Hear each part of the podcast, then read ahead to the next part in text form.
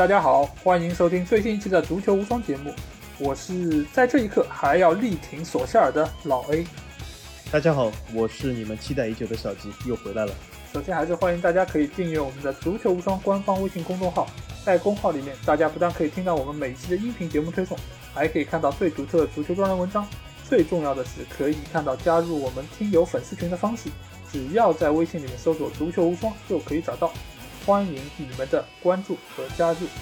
这个礼拜我们要聊个什么话题呢？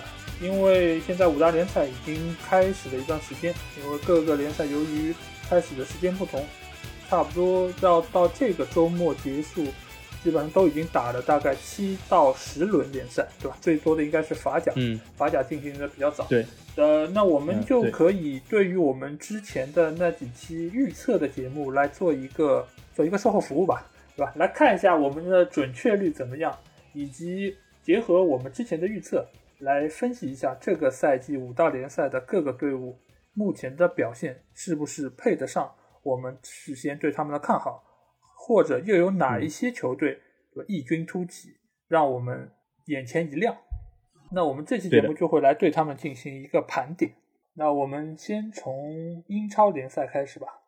因为这个赛季的英超，我们可以看到，真的是乱成一锅粥，对吧？除了传统的 Big 六之外，这个赛季其实有非常多的球队都加入了，可以说争夺前四的这个行列里面。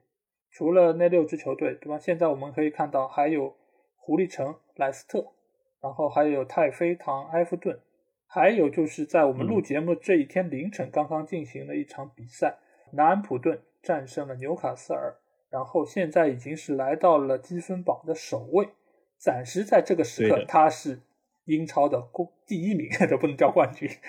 不是，我可以或者换句话来说，如果英超由于疫情关系宣布到此结束，那恭喜南安普顿夺得了英超冠军。对，所以我们可以预测一下，十月份的最佳教练很有可能就是南安普顿的哈森许特尔。包括其实这个赛季狼队和维拉的表现也都让大家都觉得挺亮眼的。那我们就来看一下是什么样的局面造成了五大联赛里面英超的局面可以说是最混乱的，而且有好几个强队甚至于都落到了下半区。那我们可以来看一下，就目前这个情况。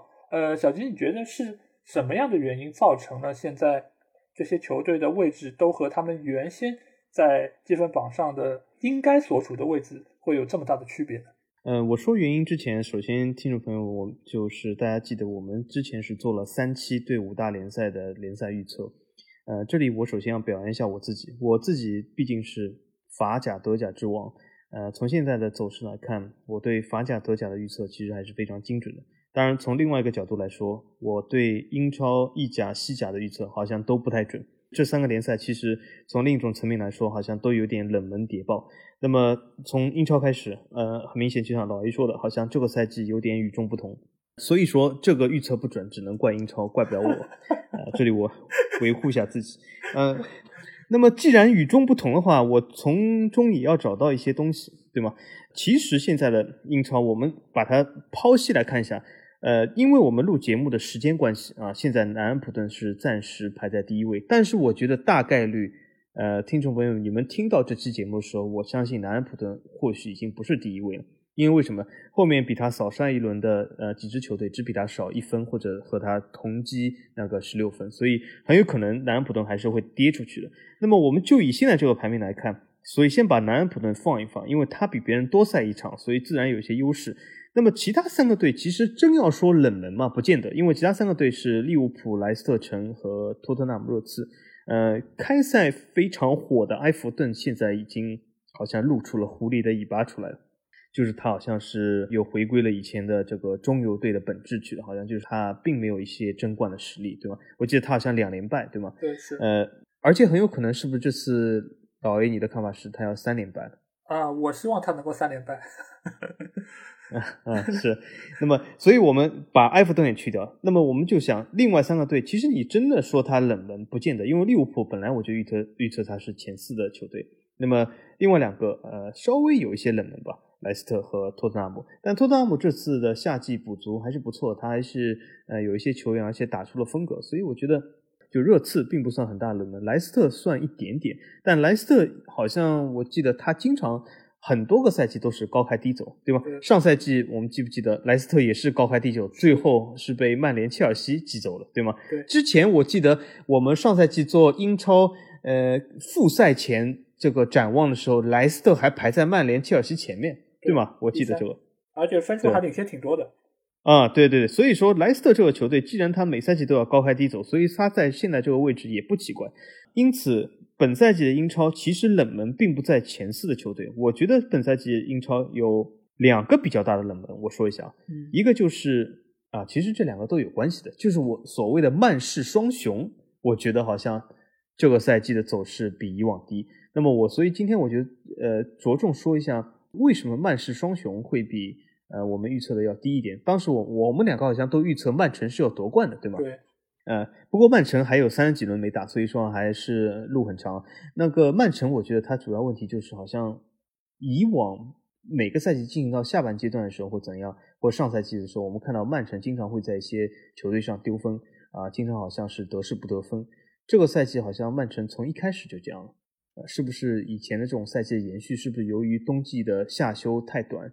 呃，曼城而且还打了一两场欧冠，所以说是不是下休太短，所以延续上赛季的状态，这是我从非常高的角度来看。那么曼联为什么会排这么低？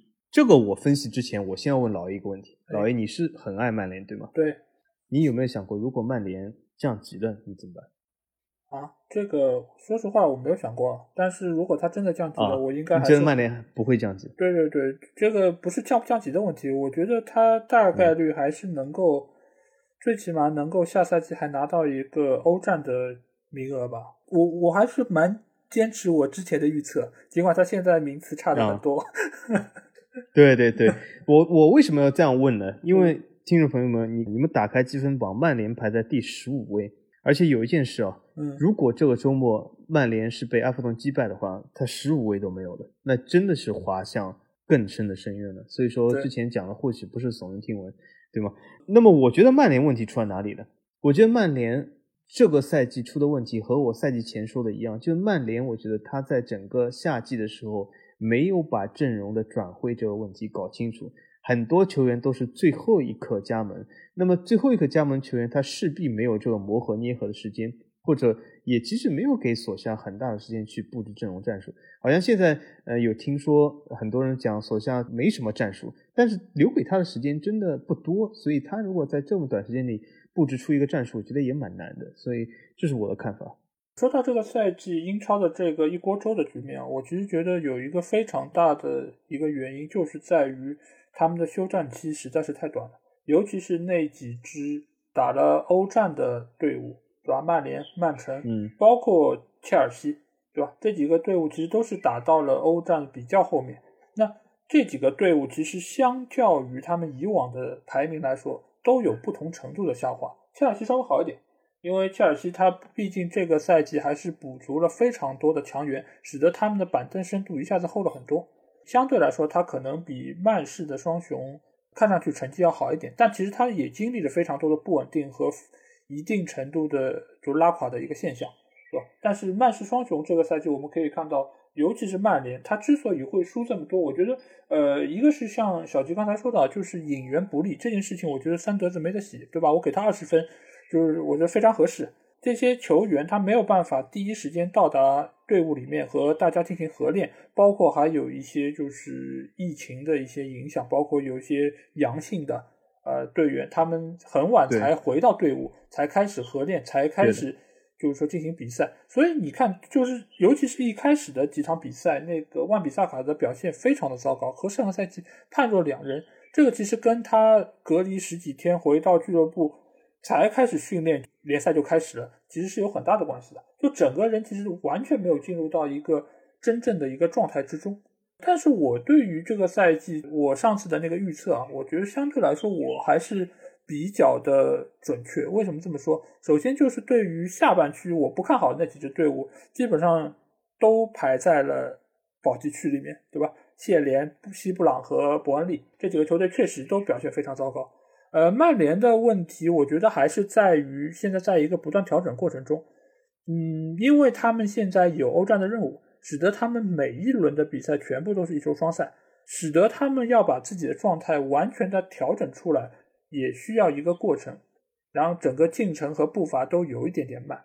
而且呢，首先我并不觉得他是没有打法，只是在于很多层面上他的那些想法没有办法被贯彻进去，不管是球员的身体有没有恢复到。还是他的那个执行层面有没有完全能够理解教练的战术的意图，所以使得他现在在欧冠打的还可以，但是一旦回到联赛，好像又有一点停滞不前的一个局面。所以我认为大概率今天晚上曼联对埃弗顿这场比赛，曼联应该至少不会输。但是如果拿不到三分，确实索夏尔现在身上的压力很大。但是，就像我节目刚开始说到那样，我在这一刻我还是非常力挺他的，因为我觉得他的很多做法其实是没有大问题的，包括他不管是尝试三后卫的，还是恢复到四后卫，其实都是基于现在的阵容以及球员的状态，包括他又重新恢复了麦克托米奈和弗雷德的双后腰的这么一个组合，其实是收到了很好的效果。只是他们现在中前场他有一些脱节，这个其实是一个，但遇到就是阵地战的这么一些对手，我觉得是曼联一个一直没有解决好的问题。因为你一旦是切断了就是前锋和中场的一个联系，那他们的进攻效率确实是会大打折扣。尤其是现在大家都知道，只要把 B 费给限制住，整个曼联的进攻线基本上已经垮一半了，对吧？但是你整个球队只有一个 B 费啊。你如果能够有另外一个球员能够和他有不是有个黑 B 费吗？呃，那有一个黑比飞啊，黑皮飞那个黑皮飞对吧？就送点球最最厉害了。这，所以我现在还是觉得这场比赛马夏尔联赛能够复出，我觉得对于曼联的帮助应该是非常非常大的。而且埃弗顿的话，他理查利森还有一场竞赛嘛。大概率，我觉得这场比赛是能拿分的，但是拿三分还是一分，我觉得对于索夏尔的影响，可能我觉得要比俱乐部大得多。因为现在来说，舆论的压力啊，各方面，包括这个礼拜波切蒂诺的绯闻又出来了，对吧？每当曼联的成绩不好，对吧？这个消息就会甚嚣尘上。但其实，对吧？波切蒂诺在家已经休养了这么久了，是这个礼拜三德子又去波切蒂诺那儿拜访了吗？其实也并不是，对吧？只是成绩不好。可是为什么总是波切蒂诺呢？那为什么不是其他人呢？那比如呢？你觉得是阿莱格里吗？比如曼，就像我之前问的，就是曼联有没有想过把魔力鸟招回来呢？啊，那绝对不可能啊！因为违约金砸掉啊！就但凡三德子还在，他就不会做出这种对吧？啪啪打脸的事情。他这个人，哎，就如果他是能有这个心胸，把魔力鸟能再请回来，那我觉得他就不叫三德子，我们对他评价可能也就不会这么糟糕。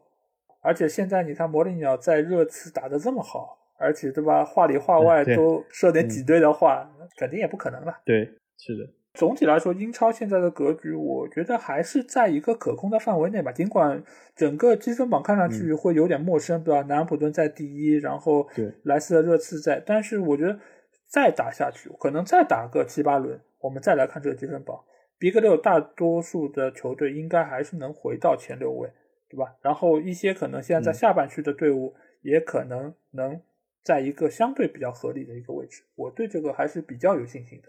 对对，我也是。我觉得，而且他们现在积分差并不大，所以其实没过几轮都有可能发生翻天覆地的变化。对，因为我们之前预测了各个球队嘛，有争冠组，然后有欧战组，然后有降级组。那这几个组里面，我们之前的预测的队伍有哪一些是跟我们之前的预测差距比较大的呢？小吉，你觉得这些球队是不是你会对他们有一个重新的评价？跟我的预测差距最大的，刚才就是两个成绩落差比较大的球队，我已经说了，就一个曼城，一个曼联。嗯，呃，这这两个球队就是我刚才简单说了一下原因。嗯那么其他来说，就是和我预测差别非常大。其实并没有，嗯，因为我我预测那些球，比如说呃，在降级组的呃西布隆维奇、弗勒姆都是非常低的排位。嗯，那么如果就是之前普遍赛前看好的一些黑马，所谓的黑马。比如说什么利兹联，其实也在联赛的下半区，所以我也觉得他没有造成任何的所谓的冷门。嗯，那么我们刚才因为说了前四，我们看一下第五到第七的球队，对吗？埃弗顿、狼队、切尔西。其实都是那种呃传统意义上的，比如说狼队、埃弗顿，都是那种传统意义上的争欧联的球队。所以，我我觉得其实初看之下，好像英超呃翻天覆地，非常看不懂。但其实我觉得这个排名，除了曼城、曼联，我们把这两个队去掉，都差不多。比如说阿森纳，阿森纳不是呃 也排在第九位，这就是他一般的位置嘛？是上赛季不就这样的位置嘛？对吧？差不多。所以说都是这样的一个位置，并没有很大的冷门造成。那么其他下游队还是下游队。所以，我我倒认为和我们的预测出入其实就是曼市双雄，除了这两个以外，没有什么出入。是的，主要最大的冷门还是出在曼联身上。啊，其实刚才我忘了说曼城这件事，因为曼城我其实并不觉得他现在在第十这个位置是他打的不太好或者什么。其实我是觉得瓜迪奥拉在改变，我觉得这也是在一个改变的过程中。因为其实你可以看到这个赛季的曼城，当然有因为锋线的原因，但是你可以看到瓜迪奥拉现在。的队伍已经不像以前那么大开大合，他现在是在打一个经济实惠的一个打法，对吧？包括他现在把那个费兰托雷斯去让他打前锋，呃，其实也收到了一个不错的效果。而且他现在与其说每场比赛有一个五比零、六比零的大胜，他还不如经济实惠的把球安安稳稳的赢下来，或者说是保证自己的后防线可以尽量少失球，因为毕竟你五比零也是三分，一比零也是三分。这个时候他没有必要再去像以前那样有有那种摧枯拉朽的一个进攻态势在那边。我觉得瓜迪奥拉是在改变，而且我觉得他也在反思上个赛季的失败，这么多分落后于利物浦是怎么造成的。所以他现在的成绩之所以还排在第十位，大概率还是在于上个赛季欧战对他们队伍的影响，以及整个队伍恢复的一个一个程度没有恢复到一个最佳的状态。所以曼城，你要问我是不是能拿冠军，我觉得。他的概率其实还是不小的，因为目前来说，他是少赛一场的话，才十一分嘛，落后四五分，嗯，落后五分并不多。对对，你如果赢下来的话，他其实十四分，也就是也就是跟那个南安普顿和利物浦差两分嘛。所以相对来说，我觉得曼城其实如果他能够坚持这么一种就是稳定的打法，再加上利物浦现在范戴克的长期伤缺，我并不觉得曼城拿冠军是一件不可能的事情。而且我对他们现在的。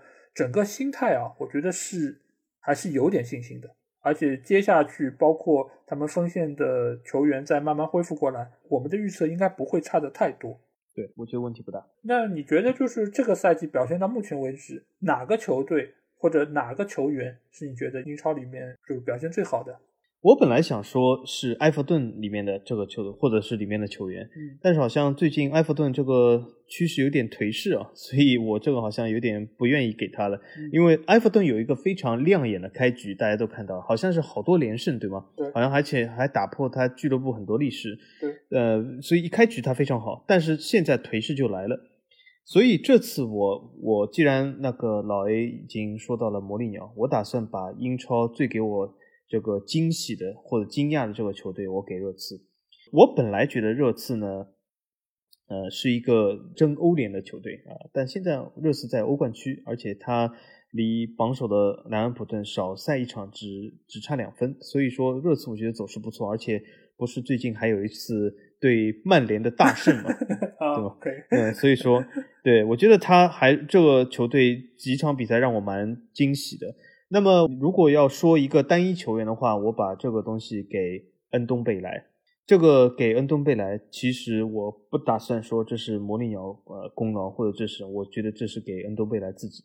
呃，我上赛季其实就呃不停的提到，我说恩东贝莱是个好球员。以前在里昂的时候，我就非常喜欢他，他是一个才华横溢的球员。啊，可惜啊，他长了一副这个李逵的脸，大家都以为他是五大三粗的。但是我上赛季就说，你不能因为他长了一张李逵脸，你就让他去做一个瘦腰，做一个防守。他是一个绣花的人，对吧？你不能让一个长了李逵但是绣花的人去做这种粗活。恩东贝莱这赛季终于绣上花了，所以他终于打出了他的身价，非常好。我会把最佳球队这个名额给到莱斯特城，因为莱斯特城这个赛季其实大家可以看到，他其实目前来说是五胜两负。对吧？但是你可以看到他最近的这一个月各项赛事五连胜，十四个进球，两个失球，可以说他们在攻防两端都表现得非常出色。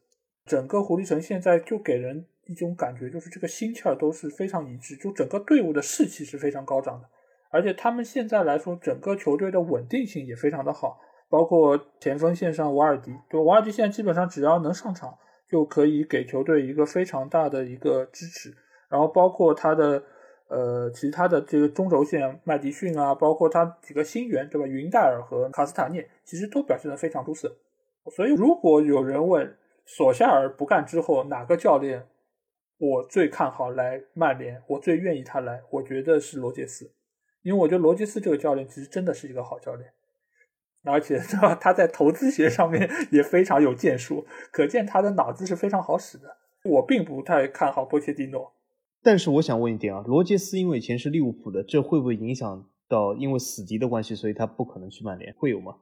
我我觉得不会吧，因为他其实，在利物浦过得也不太开心啊，对吧？嗯嗯。的确是对，但所以我就说，纯凭我对于教练的喜好来说，我觉得罗杰斯是远比波切蒂诺要合适的一个教练。对，而且你可以看到他对于整个狐狸城的改变真的是脱胎换骨，是非常好的一个教练。对，那他只需要和佩皇一样，把以前利物浦的这种博客都删掉，那么就可以。哦，对，也是啊。不过好像他他名下的房产有好多都借给的是利物浦的球员。我也没记错的话，是吗？那那就麻烦了啊。那或者他可以把那些球员一起来签到曼联嘛，对吧？好像范戴克是不是当时但是他们住在他们住在利物浦呀。啊，也是啊。那最佳球员这块，我其实要给到的是，对吧？我们著名的大英帝星哈里凯恩。阿里。好。我准备也是阿里。阿里现在可能是半场的大英帝星，对吧？一般来说只能打一半的比赛。不不，他现在是留胡子界的大英帝星，他最新的胡子造型还是不错的，我觉得蛮颓废的。对对对，有一种颓废的美，对吧？对对，颓废的沧桑美。对对对，呃，我为什么给到凯恩呢？因为这个赛季凯恩的表现真的是让人觉得非常的亮眼。因为以前一般来说他在联赛开始的第一个月，他的表现一般是会比较颓废的，因为他有一度对吧，就第一个月是一个球都不进的。但是这个赛季你看，他不但有进球。他还有非常多的助攻，对吧？而且他跟孙兴民的这个连线，可以看到是现在整个英超来说最恐怖的一个锋线组合。对，或者用 NBA 的说法，就是非常有化学反应。而且他这个赛季到目前为止七轮比赛已经送出了八个助攻，这个助攻数是什么概念？就是跟他去年不是去年，是过去三年的助攻一样多。那好像有点梅老板感觉的，梅老板感觉出来了。对啊，因为你看他的助攻现在比进球还要多，而且两个数据都还挺高的，六六个和八个嘛。那我觉得这个功劳其实真的要记在魔力鸟的头上。我觉得是魔力鸟重新激活了凯恩，因为把他的位置有所后撤之后，让他可以作为一个出球点在那边给孙兴民。孙兴民大家知道，就是他的反应以及他爆发力、速度都非常好，所以在这个时候，这两个球员的一个一个化学反应真的是。让整个球队也变得不一样。现在你可以看到，热刺是整个英超球队里面进球数最多的。当然，这个对吧？曼联有相当大的功劳，对吧？但是不管怎么说，他确实在这个赛季，魔力鸟摆脱了那个所谓只会摆大巴的这么一个名头。他的进攻让人家重新感觉回到了以前皇马的那个时代。所以这个赛季到目前为止，最佳球员我要给到哈利凯恩。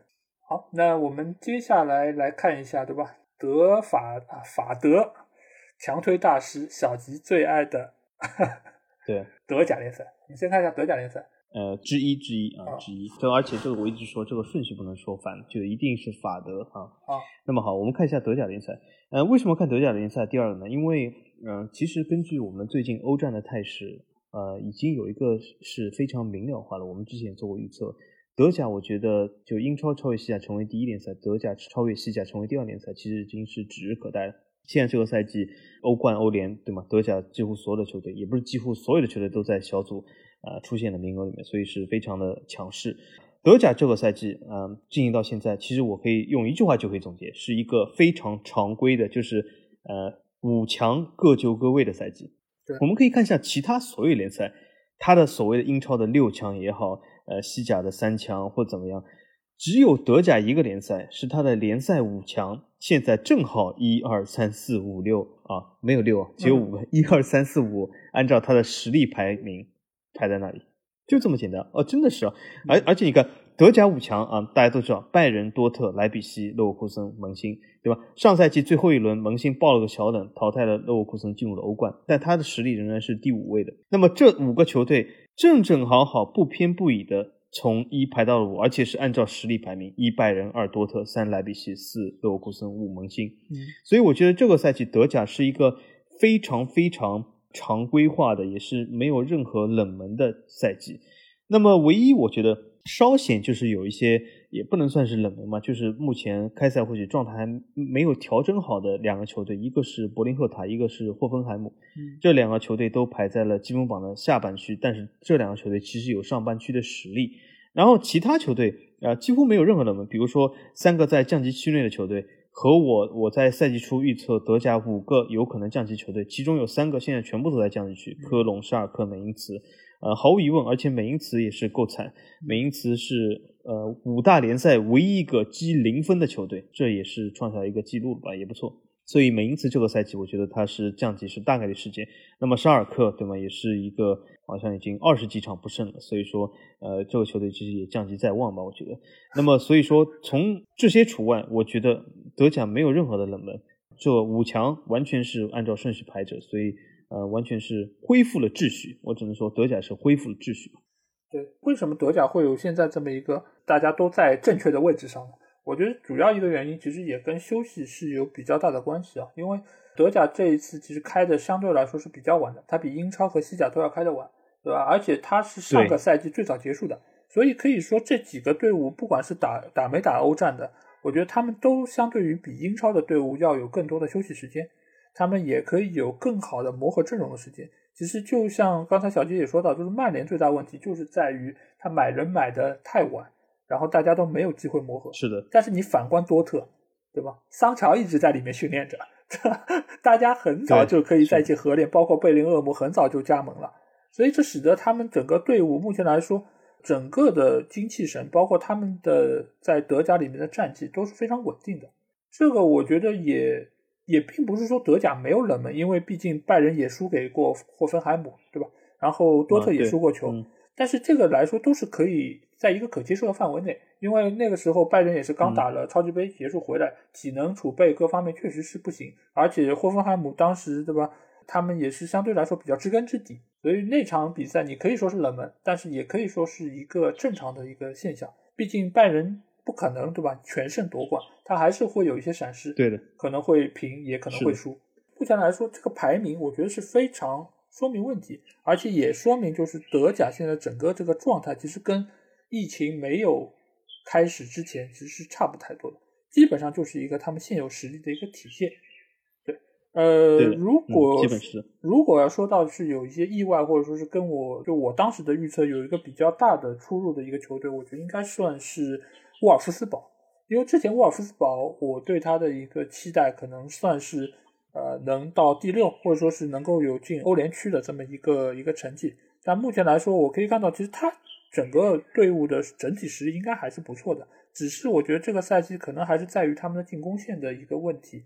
使得他们现在的进球数是非常的少，进球数我要没看错的话，可能只比降级区的几支球队要稍多，对吧？我觉得应该也是跟他们呃进攻的套路相对单一，和他们那个高中锋进球效率也不是太高。我要没记错，他好像只进了两个球吧，所以使得他制约了整个沃尔夫斯堡的一个进攻的一个数据。沃尔夫斯堡他状态非常的差，呃，而且他其实比了六场里面，其实从呃，如果要吹他的角度来说，我可以说沃尔夫斯堡是德甲那个一个不败球队 啊，非常厉害，他就是一场都不败。但是他这六场比赛里面有五场平局，所以说这体现他进攻真的非常的乏力，而且他在那个欧联的预选赛上被淘汰，所以是为德甲其实损失了不少分数。那这是一个非常不应该的事。对，但是我觉得好的地方是什么？就是他确实也没失几个球，对吧？他进球少，他失球也少。所以，如果能够把防守这件事情做好，那基本上他可以保证一个下限。你只要在进攻这个上面多发发力，我觉得其实提升进攻还是要比增强防守要要难度要小一些。毕竟你只要换一下打法，或者说换几个不同的球员上去，可能就能够激发整个队伍的一个进攻的局面，对吧？而且狼堡应该来说，他的进攻实力，我觉得还是有可以激发的一个可能性在那边。但是我还是觉得他能够在现有的一个局面下有所提升。那小金，你觉得就是目前来说，德甲到现在最好的球队和球员是谁呢？呃。如果我不说拜仁，我估计所有的那个听众都要会下面骂我啊！这最好的球队肯定是拜仁，对吧？但是我们看一下，其实多特蒙德这个赛季表现也还不错。当然，多特蒙德在欧冠里面输了一场，好像显得多特蒙德好像状态呃没有拜仁这么强悍。因为拜仁而且已经拿了冠军，超级杯两个已经拿好了。对，呃，所以说呃拜仁肯定是最强的，这是毫无质疑。而且他现在在欧冠里面的状态好像是统治级的。对，啊，就是。呃，无论无论谁给他踢，只要他稍微认真一点，就可以进很多球。拜仁是呃，毫无疑问是最强的状态，这是毋庸置疑的。但是我这次要特别表扬这个球队啊，其实就是我德甲最喜欢两个球队之一，就是斯图加特。嗯，呃，为什么要表扬他呢？斯图加特其实是有一个比较差的阵容啊。呃，我们可以看一下德转的阵容，就是总身价里面，斯图加特在整个德甲里面是排倒数第三的，就是是在降级区里的。但是斯图加特呢，用这个阵容，而且他也是一个升班马啊，上赛季德乙的第二，他竟然打到了第八的位置啊，我觉得是可喜可贺。如果而且最近一场不是和沙尔克零四平了，是有可能会争取到更好的排位。那么斯图加特这个用这么差的阵容争取到这样的成绩，我觉得是相当不容易的。所以再接再厉啊，我希望斯图加特这个赛季能够成功保级。那最佳球员呢？最佳球员的话，我觉得嗯。目前为止还没有一个球员让我觉得在德甲里面相当的出跳出来。当然，呃，萌新对吗？有在欧冠里面几个出跳球员，但是在德甲里面还没有爆发出来。拜仁的球员还是一如既往的发挥的相当强的实力，对吗？拜仁这个德甲里面进了二十四个球。呃，这是一个怎么说一个非常恐怖的这个东西，所以这这里面拜仁有不少位球员，我就觉得这是非常状态的爆棚，呃，他们都可以夺得这个所谓的最佳球员，所以我现在我觉得还是呃不评出最佳球员这前六轮，因为拜仁里面的你评任何一个球员都是对其他进攻权的不公平，所以我觉得在这个时间节点还没有准备好。我觉得现在来说德甲的最佳球队，就这几轮来说，我我要给到勒沃库森。对，因为勒沃库森其实这个赛季他的开局相对来说是比较差的，因为他一开始上来他是平了三场，但你可以看到他平的那几个球队也都是相对实力比较强的，有莱比锡，然后有狼堡，对吧？然后他经过了三连平之后，现在你可以看到各项赛事六场比赛他是拿了五个胜利，然后只在欧联输了一场零比一，对吧？但是你可以看到他的进球非常的多，近两轮就是说联赛和欧联都是进了四个球。而且他那个前锋阿拉里奥的表现也是非常出色，对吧？他现在来说是五个进球，整个药厂他现在是在一个非常好的一个状态中，对，不管是欧战还是说在本国联赛，所以而且他也是现在除了狼堡之外唯一剩下的那一个不败的球队，所以我觉得如果说前六轮除了拜仁，因为拜仁实在是实力太强了，除了他之外，我觉得 我觉得表现最好的我要给到的是药厂。然后球员的话，我真的觉得，哎呀，真其实挺不想，挺不想说莱万的。就这个人现在已经，就我觉得他是高出其他的球员，可能一一个档次，两个档次不好说。当然，他也是站在整个球队的基础上，他才发挥这么好。但是我印象很深的就是那场，就是对柏林赫塔的那场比赛，就那场不是四比三拜仁获胜的嘛？就是他一个人进了四个球。对，我觉得其实，在最后阶对。对，然后在最后阶段，其实莱万真的就是靠他一个人挽救了整个球队，因为伯利克塔其实那场比赛打得还挺好的，对吧？到最后时刻把比分还扳平了，就最后还是依靠莱万的出色发挥才赢下了比赛。所以我们可以看到，就是他现在这把年纪，对吧？还能够有这么好的发挥，不管是在德甲还是在欧冠。尽管我们都说凭最佳球员不应该，对吧？凭拜仁的，对吧？应该看看其他球队，但是他的表现实在是太亮眼了。所以我觉得最佳球员只能给他，对吧？他目前来说已经进了十个球，就是高居，就就领先，对吧？射手榜其他的人非常多，对，而且他还能够有三个助攻。穆勒的表现也非常好，使得现在整个拜仁在德甲联赛基本上就没有任何敌手。他在欧冠现在也打非常轻松，对吧？三战全胜，你看早早的就能够小组出线。所以德甲还是没有给我们太多的意外吧。好，那我们来看看下个联赛啊，下个联赛意外可能会比较多一点啊。我们来到了西甲联赛，西甲联赛这个赛季真的是哎，其实意外说说句实话也就一个队吧，就梅老板那个对吗？其他也还好，我觉得，嗯，其他那个呀，那个叫什么皇家社会现在不是打的还挺好的吗？嗯，可是黄社上个赛季我记得就是欧冠呀，是参加欧冠。上个赛季不是不是，上个赛季是欧联，没有没有没有对，没有对欧联对。现在其实相比于梅老板那个队伍，其实表现更差的是塞维利亚。但是塞维利亚跟巴萨一样，他其实都是少赛一场，其实这个分数和排名都不能太代表他们的真实位置。但是巴萨，哎呀，这个赛季真的是一言难尽啊！我觉得巴萨是全方位的出了问题，不仅是赛场上、赛场外、更衣室、球队管理、球队经济。都出了问题，各个地方都出了问题。对，先说球场外吧，因为球场外的话，就是本赛季足坛的第一大瓜，对吧？就是梅西的这个转会的事儿，在整个九十月份都是非常大的牵扯到了我们的眼球。然后之后呢，又是他们的主席辞职，使得他们现在整个俱乐部都一直处在一个风口浪尖之中，对吧？而且你可以看到，他们现在的成绩也是远远落后于他们的老对手皇马。而且上一次国家德比的比赛我也看了直播，我觉得整个球队现在来说，就跟皇马差距真的是挺大的。所以放在科曼面前，我不知道科曼和索夏尔到底哪个有可能走得更早一点。如果照照现在这个趋势打下去，我觉得巴萨现在真的还不太好说。而且梅老板在这个赛季的表现，我们也可以看到，真的是挺挺糟糕的。尽管你可以看到他的射门数、射正的次数。全部都是西甲联赛最高，但是你看看他的进球数呢，基本上就有点找不太到的。哎呦，这有点西罗化了。对，而且你反而是他的那个他的搭档那个小年轻法蒂，他的表现相对来说还好一点。你同样你看去到了马竞的苏亚雷斯，对吧？人家也好歹进了四个球呢。你想，连马竞这个球队，对吧？进攻这么差的苏亚雷斯都能进四个球，那梅老板到底在哪里呢？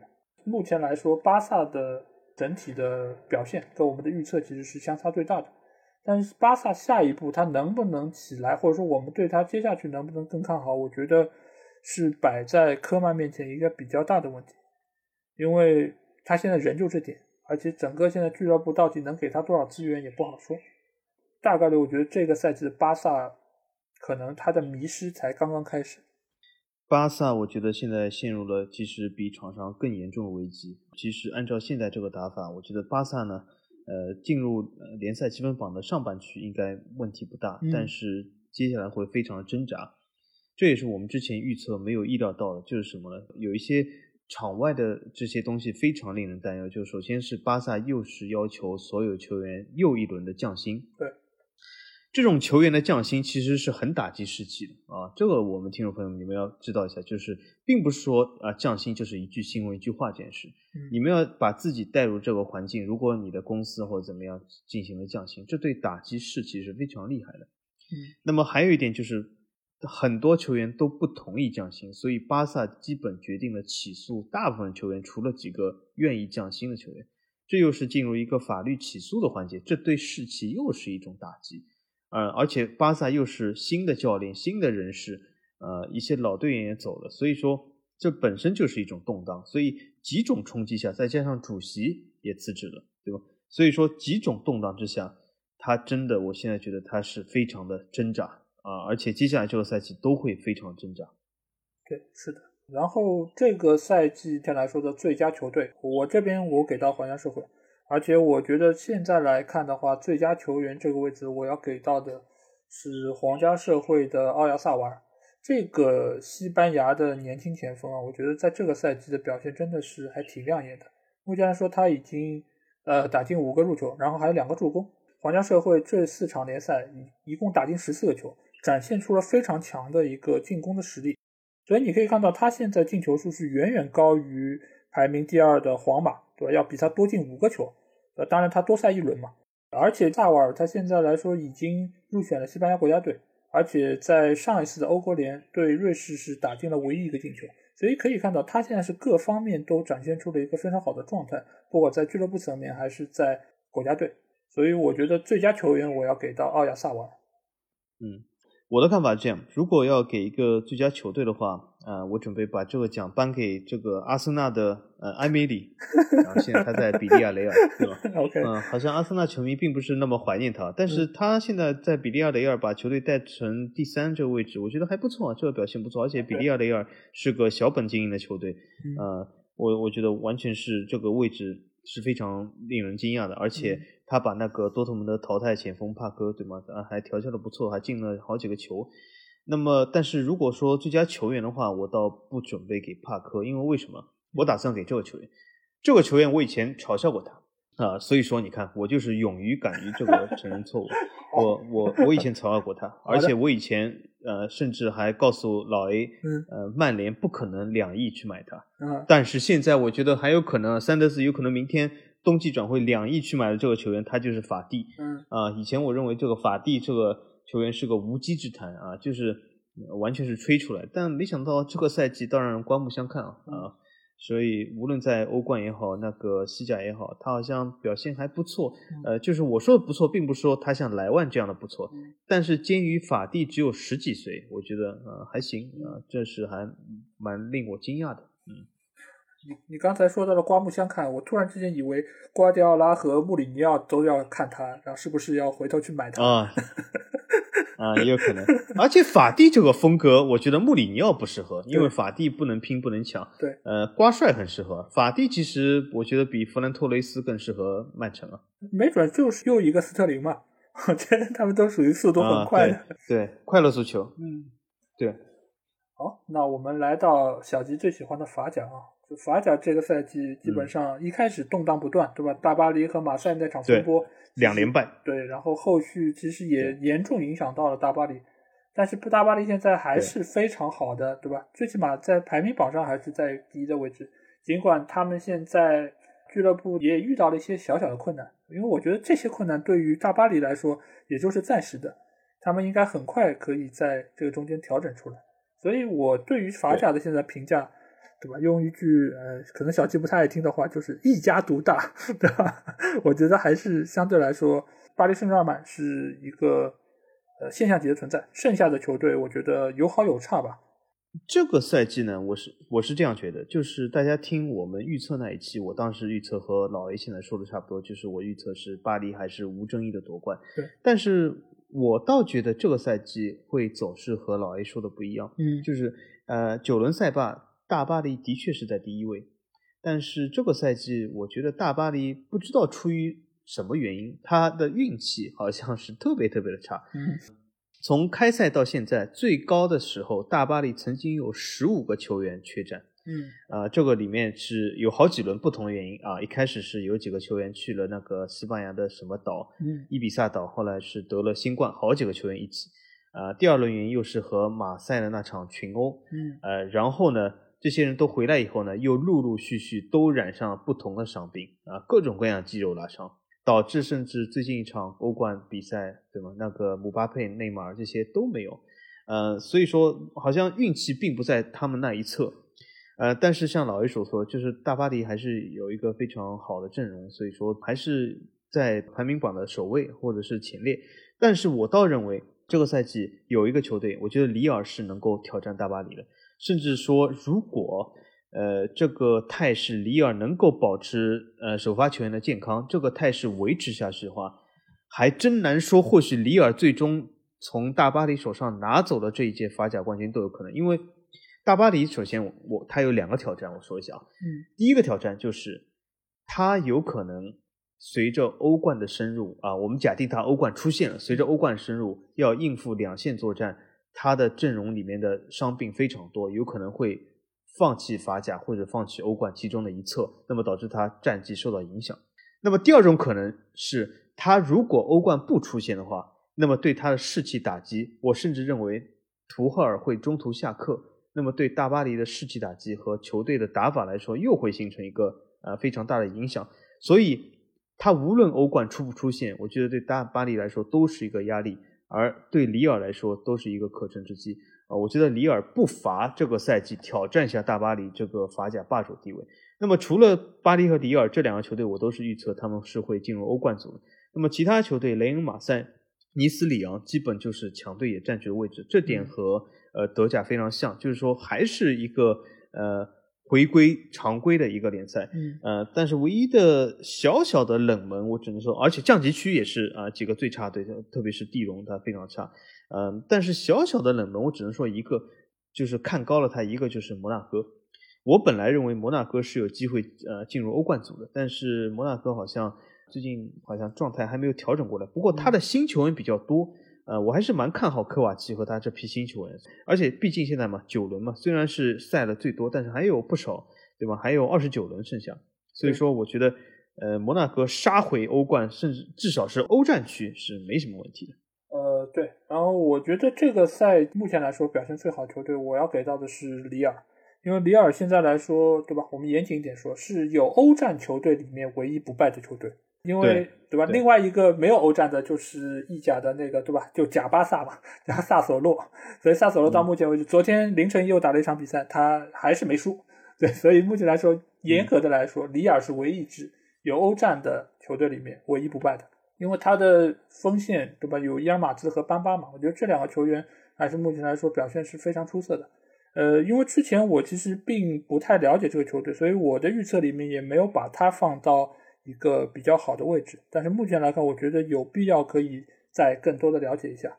然后球员这一块，其实我觉得跟德甲一样吧，因为莱万不能忽视的话，姆巴佩我觉得也没办法忽视，因为姆巴佩在这个赛季，呃，内马尔因为有各种各样的原因上场的次数也不是太多，我觉得姆巴佩现在基本上是扛起了大巴黎的整个进攻线。他就又有进攻，呃，又有进球，又有助攻，对吧？而且他整个数据上来看，就是射门和射正数都是整个法甲第一，然后成功过人数又是法甲的第二名，所以他各方面现在就比以前要变得更加的全面。而且在目前，你也可以看到，就是内马尔如果不上的情况下，他也可以在其他球员的支持下，能够扛起大巴黎的进攻大旗。所以我觉得，在目前来看，姆巴佩的表现还是非常的好，而且可能之后又会传一些什么绯闻，哪一年要去到皇马啦？对，这些都已经预定到什么二零二二零二三年了。嗯，对，反正这因为他的表现确实也是亮眼，所以我觉得未来，对吧？可能在可以预计的几年之内，姆巴佩的转会身价应该是又要创一个历史记录。那好。那关于这个最佳球员，我觉得呃肯定是姆巴佩，他因为他在这个基本是有个统治性地位，所以说不评他其实是说不过去的。那么除了姆巴佩以外，我倒认为德佩啊表现还可以。他自从这个转会传闻结束以后，我觉得他还是恢复了之前的状态，还是可以的。但是我这次着重来说一下，因为法甲毕竟是亲儿子，是我法王的亲儿子，所以我这次法甲我要。呃，和其他联赛就是说有一个不同的说法，就其他联赛我都说要表扬一个呃表现非常好的球队，但是法甲既然是亲儿子，所以说必定要严厉一点。这次我要点名批评一个球队，就是马赛。嗯，啊，我发现马赛真的是马赛是 完全是逆法甲潮流而动啊！大家都知道我为什么喜欢法甲，法甲就是呃有一点和德甲非常相似，就是。大家都是纯防守啊，只要比对方多进一个球就可以，双方上去对抽，都是少年、年轻人、青年少年对抽，这个风格我非常欣赏，对吗？站死也要站着死，其实死是无所谓，只要站着就可以。但是有一个球队违反这个所有的东西，冲击我的价值观，我非常讨厌，他就是马赛。马赛这个球队，这是博阿斯的原因吗？博阿斯以前在上港是这样踢的吗？就是玩命防守，然后从来不进攻的吗？呃，上港球我看的少了，但是他以前在热刺的球，我大概知道，基本上也是这么个路子吧。他也不太是吗？对，这个教练实在就博阿斯一直以来他调教进攻是非常有问题的。热刺在他的手上进球也非常少，不是不是一个好好教练。我一直觉得他的教练水准非常的糟。对，而且呢，他就是踢功利足球，而且马赛在今天早上创下了一个法甲的记录，他是创下了什么记录呢？全场只射了一次门。然后一比零赢了比赛，这就是丑陋的马赛。他今天早上只射了一次门，然后一比零战胜了斯特拉斯堡。这真的是斯特拉斯堡全场射门是他的九倍，但是他射了一次门，然后进球了。然后就是赢得这场比赛，偷走了胜利。所以我非常不赞赏马赛这样的行为啊！我希望马赛要么改正，要么从法甲降级，就这样。自绝于江湖是吧？他还有什么脸面在法甲生存下去？对，而且马赛在欧冠上三场皆败啊，这简直是丢了法甲的脸，让我法王是无地自容，这非常让我生气。好，那我们来看一下五大联赛最后一个联赛啊，就是来到老干部联赛意甲。意甲这个赛季真的是，我觉得有两个点让我觉得是非常的印象深刻。一个点就是在于他们现在老将成群啊，就每一个队伍没几个老将都不好意思出来见人，对吧？而且老将的发挥又个个的还挺好的，对吧？以三十九岁的伊布伊布为为为代表。另外一个点是啥？又是我们要说的，就是意甲以前被称为什么？就防守好，对吧？就觉得他们进球就有一场比赛一比零，然后射门也不多，然后进球也不多。但这个赛季你看，意甲的进球非常多，而且有非常多的大比分，就好像每个球队都化身了亚特兰大这样的真蓝黑。每场比赛基本上都是进个五六个球都不算新鲜的，对吧？而且还有那个贾巴萨嘛，萨索洛，对吧？所以我就觉得这个赛季意甲的这个表现真的是挺颠覆我们传统的一些印象。这我倒觉得，关于这个进球问题，不是说意甲突然间崇尚进攻了，我觉得是意甲的防守是大规模的衰落了。哎，我们看一下这个真蓝黑，对对吗？在意甲里面横扫一切，但是好像刚输给利物浦，对对吗？他他这个进攻好像就不行了，稍微碰到一些强硬一点的，对吗？嗯，所以我觉得这是一个意甲在防守端的一个很严重的衰落问题。而且我们再看一下意甲领头羊，对吗？不可一世 AC 米兰，号称什么？他之前我很怕，他叫号称叫空场之王啊，我很怕的。然后呢，看到了里尔，哎呦，零比三落败，所以他不是号称进攻之王、空场之王嘛，对吧？弄得我吓死了。但是好像空有一身这个吓人的东西啊。好像不怎么样，对吧？而且伊布什么都在，也没怎么样，对吧？所以说，我觉得他是防守端出了问题，所以使这个进球数据非常高攀。嗯，对，而且大家可以看到，就是现在来说，整个意甲就真的是防守都很糟。就看失球数的话，AC 米兰算是少的，失了五个球。然后大多数你看什么真蓝黑，全部都是十几个球以上。我靠，这个这防守就是基本上就是比谁进球进的多，谁就能赢下来。意甲可能。就你从联赛层面上来看，它可能挺热闹的，就是看点也很多，对吧？大家好像都能够进很多球，就比赛可能会显得好看一点。但你如果真的拉到欧洲的比赛上来说，我觉得大概率要被血洗啊。对，而且你也可以看到，就尤文跟巴萨那场比赛，巴萨现在西甲下半区啊，但是啊，对，跟尤文一打又是轻轻松松获胜。当然你可以说 C 罗不在，对吧？但是，哎，就是我不好说。我觉得现在来说，意甲。这个衰落真的是全方位的。如果要说现在表现比较好的球队啊，我真的觉得可能米兰算是一个吧，就所谓控场之王嘛。因为他从去年就是最后两轮联赛开始，他其实已经是十四场连胜，当然是在被里尔终结之前啊，十四场连胜，然后十七场不败，就是这个战绩还是确实亮眼，对吧？包括他呃很多场的，就是联赛，包括那个欧联杯的小组赛。预选赛他都打得非常好，包括就是三十九岁的伊布。但我总觉得，就如果一个联赛进球的，包括发挥好的，全部都是这种老年级球员，那这个联赛真的是一个健康的联赛吗？你觉得？嗯，我觉得不是。伊布，你说三十九岁，我以为他四十几岁了。嗯，呃，看上去非常老。伊伊布，而且我记得，为什么我说他四十几岁？我记得十几年前。当时有个游戏叫 C M 零三零四的时候，嗯，我当时玩这个游戏时候就是玩了伊布，嗯，他现在还在提啊，这个这个电脑都换了无数个了，所以说呃，这个我觉得没有与时俱进不太好，而且其实米兰的伊布其实只是呃其中一个，呃，国际米兰不是老将也非常多吗？尤文对吗？都是老将，还有亚特兰大真蓝黑也是不少老将。而且现在又有几个老将冒头，什么那个什么贝罗蒂啊，呃那些呃对吗？那些球员又出来了，呃好像有还有姆希塔良，姆希塔良不是曼联不要了吗？他是助攻王哎，现在成了，对吧？这，包括哲科嘛，对吧？这都是年纪非常大的，对对，好像都是老妖一大堆吧？就像老 A 说，这不是很健康的一件事。呃，老将首先他的工资也非常高，所以你看米兰呃连续几个赛季亏损。上赛季亏损了一点九五亿，对吗？尤文亏损了一亿，国米亏损了一亿多，这样下去，其中有个原因就是老将的薪水也很高嘛，对吗？这我觉得还是要注重青训。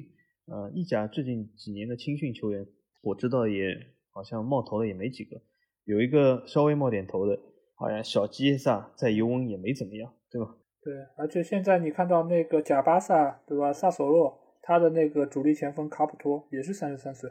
整个意甲现在这几个就是排名靠前的球队，它全部都是三十，都三十三算是年轻的，基本上对吧？你有伊布在那边，基本上三十三算年轻的，对吧？还有还有 C 罗等等，所以我觉得整个意甲现在来说，可能以后也只能就是小打小闹，因为你看到他们一到欧战，每个队伍基本上都是防守都不行。是吧？包括国米，包括亚特兰大，对吧？就就整个意甲，我觉得现在问题其实还挺多的，不管是从竞技层面，还是从俱乐部的运营层面。再这样下去，可能意甲就是现在之后第五的位置也未必能保得住。嗯，而且之前黄健翔不是说伟大左后卫，我都不知道意甲以以以前一直是以后卫著称。对，现在意甲如果真的拉得出来是意大利籍的后卫，还有谁？我觉得已经没有了。嗯，还还是杰里尼吗？我现在能能叫得上来，可能还就是这么一个老将了。太老了，对。好，那我们聊完了五大联赛之后，我觉得我们还有就其他几个有意思的话题，我们再来稍微聊一下。这非常非常引人关注的一个点，就是在于 VAR。因为这个赛季的 VAR，你们可以看到，就是有非常多的点球，让大家就觉得，哎，为什么现在的点球会比以前多那么多？而且动不动一在禁区里面摔就要 VAR。然后就指着自己的耳朵，对吧？就指着自己的耳朵，让裁判去 check 一下，到底是不是 VAR 有能看到他的犯规。那小金，你觉得为什么 VAR 的出现会使得点球的数量会增多呢？我其实我看到了很多评论啊，都好像对 VAR 是有非常负面的说法。嗯，但是这一点我和大部分球迷不一样，我我其实觉得 VAR 是一件非常正面的事。嗯。那为什么我说 V A 是件非常正面？很多人说啊，这是体毛级越位，这个点球不必要，那个点球不行。但是我觉得这只是由于之前的足球没有这项技术，所以漏判了很多越位和很多点球而已。现在只是把以前漏掉的那些越位和点球拿了回来。也就是说，我们之前在那个金球奖评选历史人物里面，我就说过，如果有 VAR，当年就没有马拉多纳这样的进球。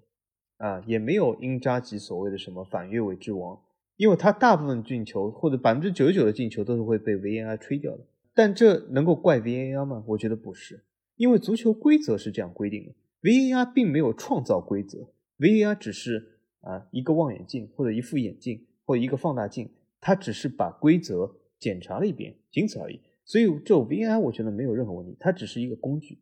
那么如果大家对 VAR 不满意，其实。这里面不满意的不应该是 VAR 本身，而是这个规则。那么足球这个规则需要改吗？我不知道。我觉得越位仍然是越位，犯规仍然是犯规。所以说我我看不出要改的这个理由在。但是如果要改，或许是执执法尺度。但是这个尺度问题，VAR 是一台机器啊。如果你是编过程的人，就知道你要告诉这台机器到底是还是不是，你只能把数据输进去。你不能说哦，有的时候我觉得不是就不是，我觉得是就是。没有这样事，对吧？你只能告诉说体毛级越位，什么算体毛级？零点零一毫米算，零点零二毫米就不算啊。这个数据一定要输进去，对吧？所以说到底不是 VI 问题，我们要适应这个事。我只能这样说。我觉得可以举个例子吧，就比如说你在一个十字路口，你闯了一个红灯，但是这个路口它可能没有监控，那你闯红灯可能就闯红灯了。你可能闯了无数次红灯也没有问题，也不会被罚分，也不会被吊销驾照。但是，一旦这个路口它装了监控，那你会说，我以前闯了十次红灯，为什么都没有问题？这次你要来罚我？对，因为之前没罚你是你运气好。现在我有了这个机器，我有了这个设备，我现在来罚你一点问题都没有，因为你就是犯了规。所以我觉得现在为什么会点球这么多，会有体毛级越位的这么多的抱怨？我觉得问题还是在于大家还没有适应，因为这个事物是刚出来的，这个事物还不成熟，这个事物还有非常多需要调整的地方。但是我相信，如果呃，VAR 的措施可以再过三年、五年，甚至它很多地方可以细化，或者说可以有一个标准设定在那边。我相信在之后，很多防守队员的动作也会按照 VAR 会有相应的一些调整，不再会这么毛躁的去伸脚，也不会这么毛躁的再去做一些可能所谓上帝之手的这么一些尝试，因为所有的这种全部都会被 VAR 所监控出来。我相信到那个时候，大家也会更加合理的利用自己的身体，把自己的精力都放在足球本身上，而不会说是一些小动作，或者说是一些不必要的犯规上。所以我一直觉得技术是无罪的，反而是人怎么来看待这个技术，人怎么来适应这个技术。目前来说。可以说是处在一个阵痛期，所以有些问题或者说有些矛盾，甚至有些不满，我觉得也都是很正常的。其实只要有规则，把规则说好，大家按照这个去执行，我觉得就没什么问题，挺好的。VR 我支持你。好，那我们可以再来看一下，就是现在联赛进行到这个程度，你觉得目前来说，因为呃联赛每个周末都打，然后周中的话又有欧冠和欧联的比赛。然后再过一周，对吧？下个礼拜欧国联又要开始。现在球员他这这方面的，就是说体力上的消耗是不是有点太大了？这个对于他们整个俱乐部啊，或者说是整个球员的身体健康是不是不太好？是不是对于他们的整个经济状态，我觉得会有比较大的影响呢？嗯，我倒觉得这两个还好。呃，欧国联的影响会大一点，因为欧国联还要舟车劳顿，还要重新集训，甚至到一些很远的地方去，所以。我觉得欧国联影响会大一点，但是欧冠、欧联我觉得没什么影响，而且欧冠、欧联的赛程并没有增加比赛，以往来说都是这些比赛，只是赛程稍微密集了一点。但是如果没有欧国联的影响，欧冠、欧联也不至于这么密集。那么从另外一个角度来说，我觉得这欧冠的影响至少肯定是小于新冠的。呃，新冠对其实有些球队的球员突然之间要啊不能上场了，隔离十四天或者这样，这样影响还稍微大一点。呃，但是我觉得欧欧冠、欧联并没有什么直接影响。而且这些强队，呃，我们我们在说所谓的强队，他都是阵容比别人要厚一点。那么他为什么要厚一点阵容？就是要应付甚至双线或者三线的比赛，对吧？这是强队都意料得到的。所以，我我觉得这些，如果任何的球队说啊，因为现在比赛太多，所以我成绩不好，我觉得这不是一个借口，因为这些东西并不是今年突然有的东西，只是稍微密集一点，呃，并不能成为一个借口。对，因为我觉得在目前就是新冠还没有完全。杜绝的这么一个状态下，我觉得进行这种欧国联的比赛，相对来说是增加了球员感染的风险。而且因为各个球员都处在不同的国家和不同的地区，你增加他们在国家队集训，基本上就是增加他们感染的风险的话，对于他们之后的俱乐部的比赛，包括甚至于国家队比赛，其实都影响非常大。所以欧国联这件事情，我觉得没事儿，我们下一期节目再吐槽，对吧？因为我们对这个事儿其实也是抱怨已久。对。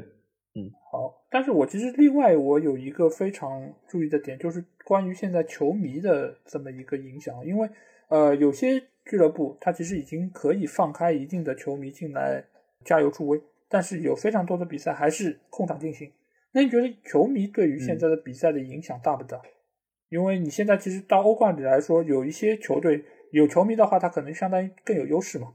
我觉得上赛季来说。或许稍微大一点。这赛季我相信大部分球队都已经适应了，啊，都适应了这个现场的这个立体声音响播放出的球迷助威声，所以我觉得还行。呃，这个影响在越来越减少中。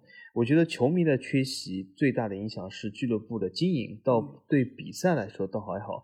呃，而且现在有一个优势就是教练的喊话，其实球员听得更清晰了。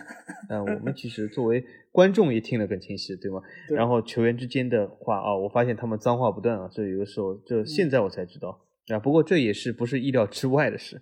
呃，所以说那个现在这些其实也是一种呃难得的一种观赛的体验。呃，那么我希望这种体验不要持续太久，但是也不是说就是一件呃非常。呃，不可接受的事，但我觉得球员也在慢慢适应。我倒觉得这个影响是微乎其微的。呃，我倒觉得有一个什么影响呢？就是说，你如果以前有球迷在的话，你有些强队你不太敢苟，对吧？你可能在球迷的那个骂中，你可能也要攻出去，你也要可能打得更开放一点。但是你现在的话，就基本上反正也没球迷嘛，我就我就打防反了，对吧？就打的难看一点，也没有球迷骂我，也不会直观的感受到球迷对我的这个球队的一个怒火。可能在这方面来说，对球队的压力倒反而没有那么大。但是换一个方向上来说，可能对于球队的鞭策也没那么大，对吧？你可以看到这个赛季曼联的主场比赛基本上就是历史最差之一吧，对吧？基本上现在四场比赛只平了一场，剩下全输了。那可能跟没有球迷入场，我觉得也有一定的关系。所以不管从哪个层面，都希望可以早日把那个政策可以再宽松一下，让一些球迷至少可以进来看观赛，对吧？也缓解一下俱乐部的经济压力。嗯嗯，对，希望这场疫情早日结束吧。嗯，是的。好，那我们来到了大家非常喜欢的观众留言环节。这个礼拜要聊的一个话题呢，就是我们前两天在群里，就因为有人又说到了波切蒂诺，对吧？要来替代索夏尔的主帅位置，就是我们群里也进行了一个，这是个热议话题。对对对，我们进行了个讨论。那这个其实就让我想到了几个话题点啊，一个就是我们现在对于主教练的耐心到底有多少？这里我可以说一下。在懂球帝上面对主教练耐心只有一场比赛，输了就要下课。啊，对对，那目前来说，对吧？因为懂球帝就是大家口嗨嘛，这问题也不是太大。但是你作为俱乐部，你作为比如说负责的呃三德子也好，或者他们对于索夏尔的，就是宽容程度到底有多少？就是你连输几场比赛就一定要下课了，他们觉得就不行了。你觉得呢？那具体几场比赛我不好说。但是我觉得这个比赛这个场数正在不断的缩小中。嗯，我认为现在的管理层对主教练的耐心已经远少于以前了。当然，这不是呃有种种原因啊，不仅是这个呃说管理层没有耐心，也是一个现实原因，就是现在球队很多球队他的成绩压力也比较大，呃，所以说。呃，他现在对主教练的耐心也越来越少，而且啊，有一个非常现实的问题，就是解雇一个球员要比解雇一个教练难得多。嗯，啊，所以说那个教练肯定是首当其冲的啊，除非你像孔蒂一样签了个很大的合同，那么他解雇你，他也要 再三思量，不然也要这个工资付到底，也蛮麻烦。那么一像皮尔洛这样的教练，比如说年薪只有一两百万的，那真的是我我甚至觉得，如果像皮尔洛这样的教练这么低的年薪。两三场、三四场比赛不符合要求，其实就被解职。而且我觉得现在来说，因为很多比赛都是一周双赛嘛，你可能周中刚五比零大胜了莱比锡，大家又把手下捧上了天。一会儿周末哇一出球，马上又把他踩到了脚底。又是对对 对吧？就你你甚甚至于觉得这好像不像是一个教练会受到的待遇，对吧？甚至于你觉得不应该是可能三四天里面就有这么大的区别。但是在现实生活中，对吧？尤其在对吧懂球帝这样的软件上，确实就是这个样子。就赢了你就是神，输了你就马上对什么都不是。那我觉得对于现在教练来说，我觉得真的是压力非常大。一个层面上就是，如果你意识到了这个球队的问题，你想要对此做出改变，你真的可以一场比赛就立竿见影吗？我觉得也很难。你也不是神，球队球员对于你的战术的一个理解和适应也需要一个过程。并不是一场比赛就能够怎么样的，而且大家也知道，比赛有非常多运气的因素。你这一脚射门打进了就打进了，打到了门框上可能就不进，你可能就会因此输球，或者说是拿不到三分。但是你说这个球一脚射出去有多大区别呢？可能也就是毫厘之间的区别。你觉得这个毫厘之间区别直接体现了教练的水平吗？其实也真不是，对吧？所以我觉得在目前这个情况下，就是。你与其说看球队胜或者败，你不如更多的看一看教练对于场上的一些球员他们的使用是不是有一些变化，或者说是他对于目前这个球队的改造是不是还可控。你如果说更衣是失控了，那我觉得对于球队可能影响是比较大。那你换教练，我觉得是是可以理解或者说情有可原的。但你如果说是球员对于这个主教练都还是买账的。他的所有的战术特点或者技术，他们都是愿意去贯彻执行的。那我觉得这个教练在最起码在球员这个层面上，他是有有公信力的。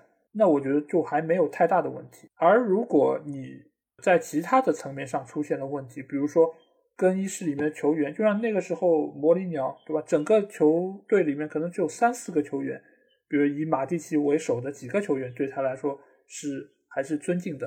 那我觉得可能换掉他就不太冤枉，尽管你可能拿到过多个冠军，但是在这个档口也是不得不把你换掉。嗯，很多这个主教练都是因为这样，然后突然之更衣室失控了就换掉。比如说曼联现在非常感兴趣的波切蒂诺就是典型。对啊，或者说就是另外一个层面，就是如果更衣室没有失控，什么时候你觉得该把一个教练换掉呢？啊，这个我倒觉得是这样啊。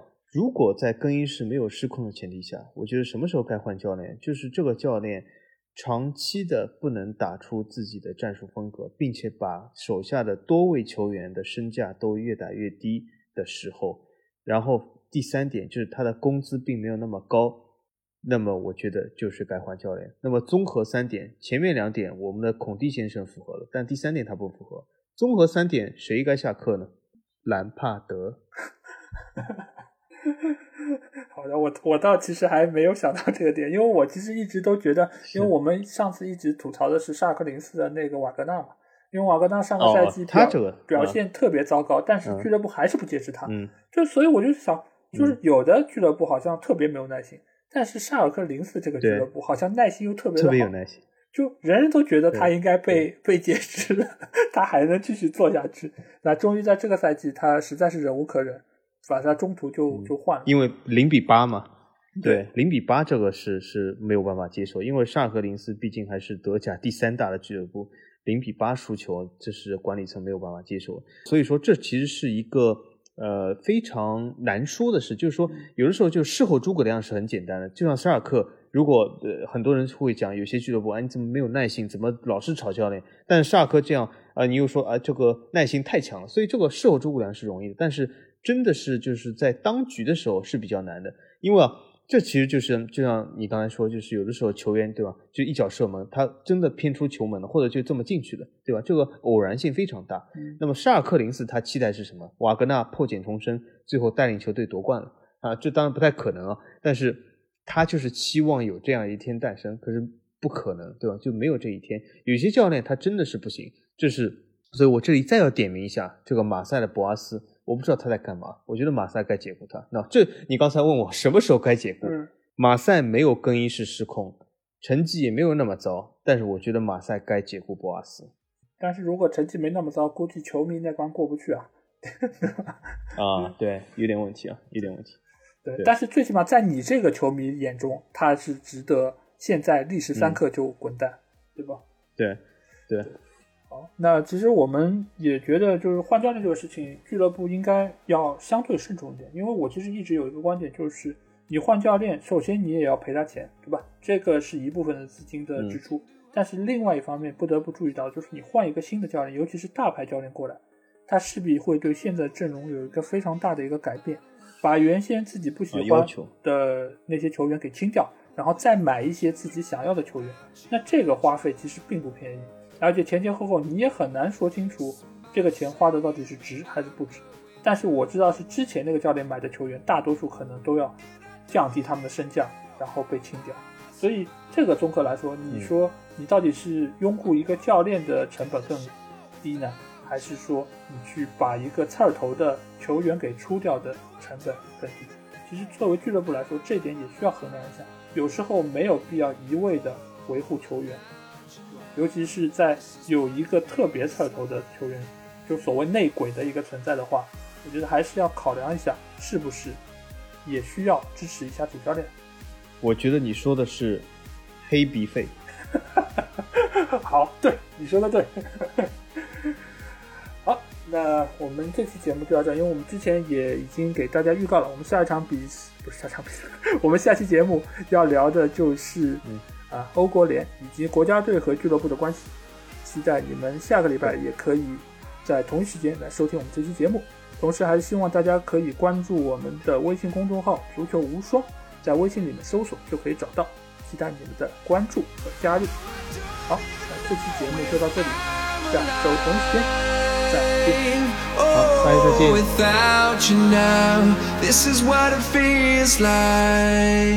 见。